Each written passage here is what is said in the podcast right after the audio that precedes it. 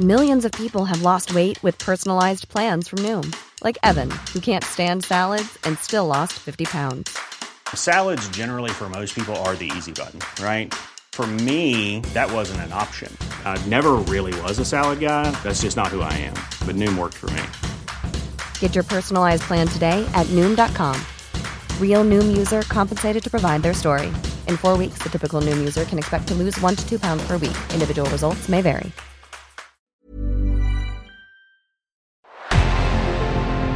Revenant à la lampe à huile, je ne crois pas au modèle Amish. Uh, there is one more thing. Don't try to be too smart.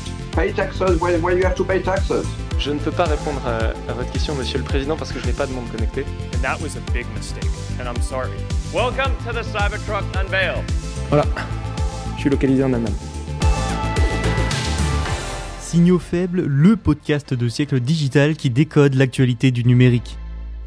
Bonjour à toutes et à tous en ce jeudi 6 avril 2023. Nouvel épisode de Signaux faibles aujourd'hui, voici les actualités du jour. Thierry Breton, commissaire européen, a affirmé la volonté de doter l'Europe d'un bouclier cyber. Dans un tout autre domaine, ensuite, nous nous pencherons sur un outil permettant de détecter les textes écrits par des IA, peut-être la solution face à la triche. Toujours dans l'IA, Joe Biden appelle les entreprises à s'assurer que ces dernières sont sûres. Et on termine avec l'Inde, qui mise de plus en plus sur l'espace, notamment pour concurrencer la Chine. Voilà pour les actualités du jour, c'est parti, on ne perd pas de temps, bonne écoute. L'Europe va donc se doter d'un bouclier cyber. Ce projet sera présenté par le commissaire européen au marché intérieur Thierry Breton le 18 avril, selon un entretien donné dans Les Échos. Ce bouclier doit permettre, je cite le commissaire, de bien mieux détecter les attaques en amont. Il a également mis l'accent sur le fait qu'actuellement, il peut s'écouler un délai allant jusqu'à 190 jours entre le début de la diffusion d'un malware et le déclenchement d'une attaque. Mais alors que signifie exactement un bouclier cyber? En d'autres termes, quel est le projet de la Commission européenne? Eh bien, elle devrait donc proposer la construction de 5 à 6 centres opérationnels de sécurité sur le vieux continent, ces centres ont pour objectif, grâce notamment à de l'intelligence artificielle, de détecter des comportements menaçants, malveillants, en quelques heures seulement. Selon l'ancien ministre français de l'économie, ils seront même opérationnels dès 2024. Un autre objectif sera aussi d'accentuer le partage d'informations entre les pays de l'Union européenne, une volonté d'assistance mutuelle, pour reprendre les mots de Thierry Breton. Enfin, l'Union européenne devrait également se doter, je cite, d'une réserve cyber européenne. S'y trouveraient des milliers de volontaires, des professionnels aussi travaillant avec les autorités nationales, tous mobilisables en cas de cyberattaque. Une Cyber Skill Academy sera également lancée avec pour but de répondre aux besoins de formation pleines de lacunes actuellement. Un sacré programme hein, qui bénéficiera pour voir le jour d'un budget de 1 milliard d'euros. Les deux tiers seront financés par l'Union européenne, le reste venant des pays membres. On ne sait pas encore lesquels, mais Thierry Breton a expliqué que 17 États ont déjà répondu à l'appel. Ce projet démontre en tout cas l'ambition de l'Europe et la volonté de se moderniser et de se préparer dans une période où les cyberattaques ne cessent de se multiplier. De plus en plus de responsables politiques et d'experts mettent en garde contre les dangers liés aux intelligences artificielles. Les IA dites génératives comme ChatGPT sont tout particulièrement ciblées. Les critiques s'accumulent, tout comme les craintes. Ces IA peuvent en effet commettre des erreurs, avoir des hallucinations, manipuler, mal sourcer, tout ça nous en avons déjà un peu parlé dans Signaux Faibles. Non, aujourd'hui nous allons plutôt nous attarder sur un autre problème lié à la diffusion de ces IA, la triche.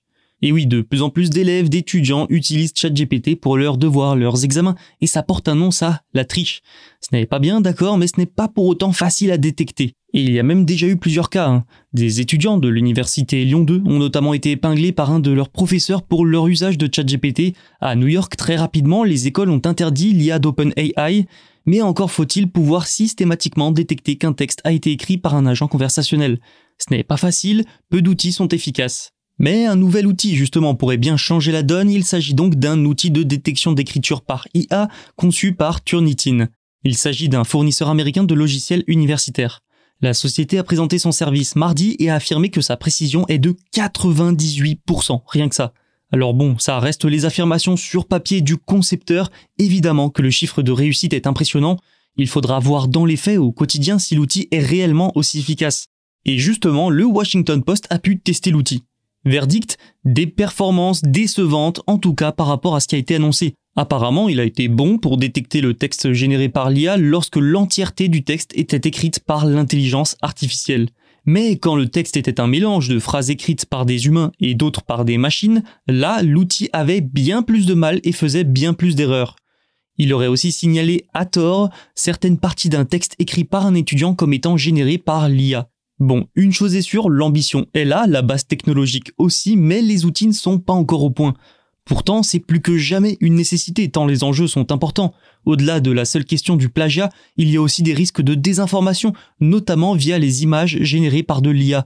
Voilà un autre format que les outils de détection devront prendre en compte. Et justement, quand on voit les dangers, les risques derrière les intelligences artificielles, on comprend que des responsables politiques s'emparent du sujet. C'est notamment le cas de Joe Biden, le président américain. Il a déclaré mardi qu'il faut encore voir si l'IA est dangereuse ou non. Il a aussi et surtout mis l'accent sur la responsabilité des entreprises. Selon lui, elles doivent impérativement s'assurer que leurs produits sont sûrs et ce, avant de les rendre publics. Pour éviter justement que ces outils ne deviennent dangereux, il a expliqué, je le cite, que les entreprises technologiques ont la responsabilité de s'assurer que leurs produits sont sûrs avant de les rendre publics. Il a aussi profité de ces déclarations pour glisser un tacle en forme de rappel aux grandes entreprises technologiques je le cite encore, en l'absence de garantie, nous voyons l'impact sur la santé mentale, l'image de soi, les sentiments et le désespoir, en particulier chez les jeunes. Une probable référence aux effets des réseaux sociaux. Ces déclarations sont surtout le reflet de la dimension politique qui est en train de prendre le sujet des IA partout dans le monde. Aux États-Unis, je pourrais aussi citer le groupe d'éthique technologique Center for Artificial Intelligence and Digital Policy qui a demandé à la Federal Trade Commission d'empêcher OpenAI de publier de nouvelles versions commerciales de ChatGPT 4. Le Canada a de son côté annoncé l'ouverture d'une enquête sur ChatGPT et OpenAI sur l'utilisation des données personnelles. Le pays emboîte ainsi le pas à l'Italie et possiblement à l'Allemagne aussi. D'autres régulateurs d'autres pays pourraient suivre. L'Union européenne prépare de son côté son AI Act pour encadrer ce marché qui explose. Ce sujet est en train de devenir politique, c'est sûr, mais aussi brûlant. L'Inde mise sur l'espace, avec en ligne de mire la Chine. L'espace, c'est un secteur technologique, d'innovation, mais c'est aussi un marché rentable. Le sous-continent entend bien profiter de son développement et de l'isolement mondial de la Chine et de la Russie pour se montrer en alternative spatiale pour les Occidentaux. Un exemple illustre parfaitement cette stratégie indienne. La société d'État New Space India a lancé en mars trois douzaines de satellites depuis une île au large de la côte est du pays. Et cela pour la société britannique OneWeb. Nous en avions parlé dans Signaux Faibles. Ces lancements ont sauvé la société britannique et son offre de réseau Internet mondial depuis l'espace, un peu comme ce que fait déjà SpaceX. Mais cette opération, elle a également montré les capacités de l'Inde et ses ambitions dans le secteur. Selon les estimations d'Ernst et Young, d'ici 2025, l'économie spatiale devrait même atteindre 600 milliards de dollars contre 447 milliards de dollars en 2020. Alors ça n'empêche pas les ratés, comme celui de Virgin Orbit par exemple, qui a cessé ses activités indéfiniment en ce début d'année après un nouvel échec. La Russie et la Chine, de leur côté, étaient très actifs dans le spatial ces dernières années, mais les récents événements ont ralenti, voire stoppé leur progression. Il y a la guerre en Ukraine pour la Russie, bien sûr. Pour la Chine, en revanche, la raison est à chercher du côté de sa guerre technologique avec les États-Unis et plusieurs de ses alliés. La Chine n'a plus accès à certains éléments, certains matériaux, technologies, savoir-faire, mais aussi à certains clients du fait des sanctions américaines. Tout cela, c'est l'occasion pour l'Inde de se poser en alternative. Outre les bienfaits économiques et politiques, cela lui permettrait de concurrencer encore un peu plus la Chine, avec qui les relations sont très très mauvaises.